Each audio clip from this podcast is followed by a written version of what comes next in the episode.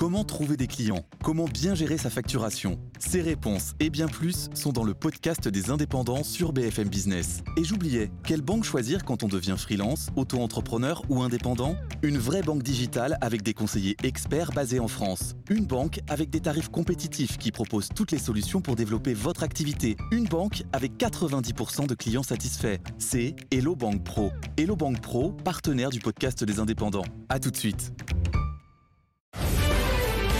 BFM Business, BFM Patrimoine, la polémique. Nicolas Dose, bonjour. Bonjour. Pour la polémique du jour, un chiffre rassurant face aux craintes de pénurie d'électricité. La consommation de courant recule plus que prévu. De combien? 10%. En fait, c'est l'objectif, on y est. Alors, c'est un chiffre qui a été un peu esquissé par RTE euh, pendant la semaine. Hier, EDF confirme. On est à moins 10% de consommation d'électricité au mois de novembre 2022 comparé à novembre 2021. Et EDF, c'est quand même une assez bonne vigie. Ils ont 70% de part de marché chez les particuliers, entre 55 et 60 chez les entreprises. Voilà, moins 10%, qui est en fait la cible qui a été évoquée jusqu'ici. Ben, nous y sommes. Comment explique-t-on cette baisse si importante? Il y a quatre raisons principales. Quand c'est plus cher, on fait attention et on consomme moins. Et c'est valable, très valable, notamment pour l'industrie qui a largement. Enfin, il y a même des industries qui sont quand même à l'arrêt. hein.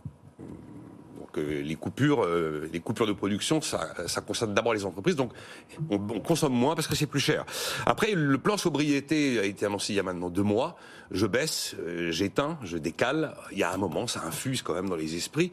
Ensuite, il y a le, le climat un peu d'inquiétude absolument incroyable. Soudainement, là, en l'espace de 15 jours, on a eu l'impression que les coupures de courant étaient pour tout de suite, pour maintenant. Euh, les médias, d'ailleurs, ont participé à cette hystérie incroyable.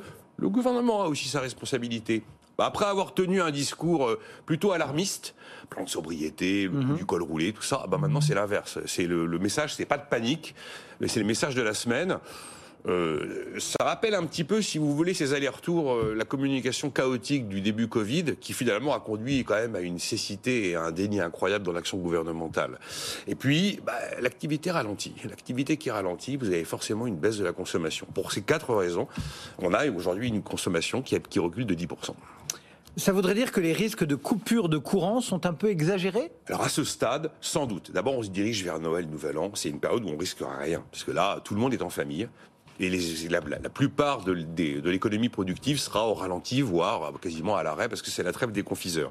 Après, on a eu aussi des chiffres d'RTE hier sur euh, le fait que l'industrie a très largement commencé à faire des économies d'énergie et des, des économies d'électricité. Mais ça y est, le secteur tertiaire et le résidentiel s'y mettent aussi.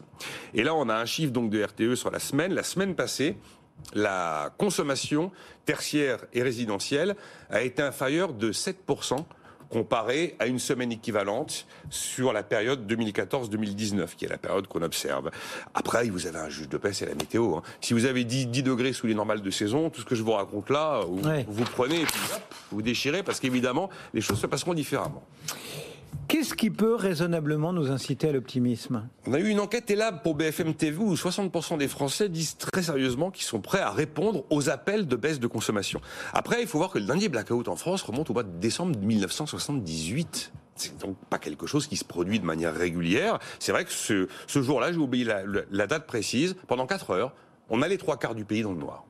Bon, il se trouve qu'ils s'y sont écoulés 44 ans depuis cette date. Aujourd'hui, euh, RTE a quand même des outils beaucoup plus fins de pilotage du réseau électrique. Aujourd'hui, les interconnexions entre les pays pour pouvoir importer du courant en cas de, pic de consommation sont quand même beaucoup plus opérationnelles. Et puis, on a ce fameux plan EcoWatt.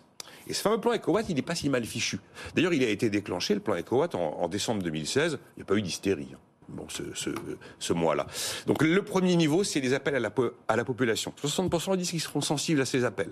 Et à ce moment-là, on peut avoir un effet assez rapide. Ensuite, il y a les délestages qui sont inscrits dans les contrats des industriels. Ils sont rémunérés pour ces délestages. C'est parfaitement organisé.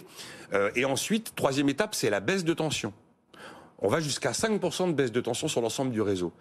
Euh, 5% de baisse de tension, il n'y a pratiquement aucun ménage qui s'en rend compte dans son, dans, dans son logement. Et enfin, C'est un éclairage un petit peu. Voilà. C'est un chat portable qui se recharge un peu moins vite. par exemple. Et en, ou alors si on est vraiment euh, très rural et très très en bout de chaîne.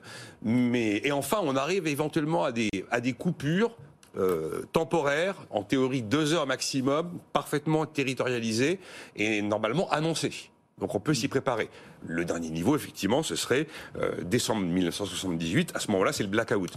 Quand on a dit ça, ça ne doit pas interdire le débat humiliant sur le fait que la première puissance nucléaire civile au monde, qui est la nôtre, est aujourd'hui en manque de production d'électricité et obligée d'importer du courant. Et ça, ce débat doit avoir lieu. C'est pas parce que on est sur euh, peut-être que ça va bien se passer qu'il faut occulter le débat de fond qui est celui-là. Et alors là, la responsabilité politique, ce sera l'objet d'une nouvelle chronique. Tiens.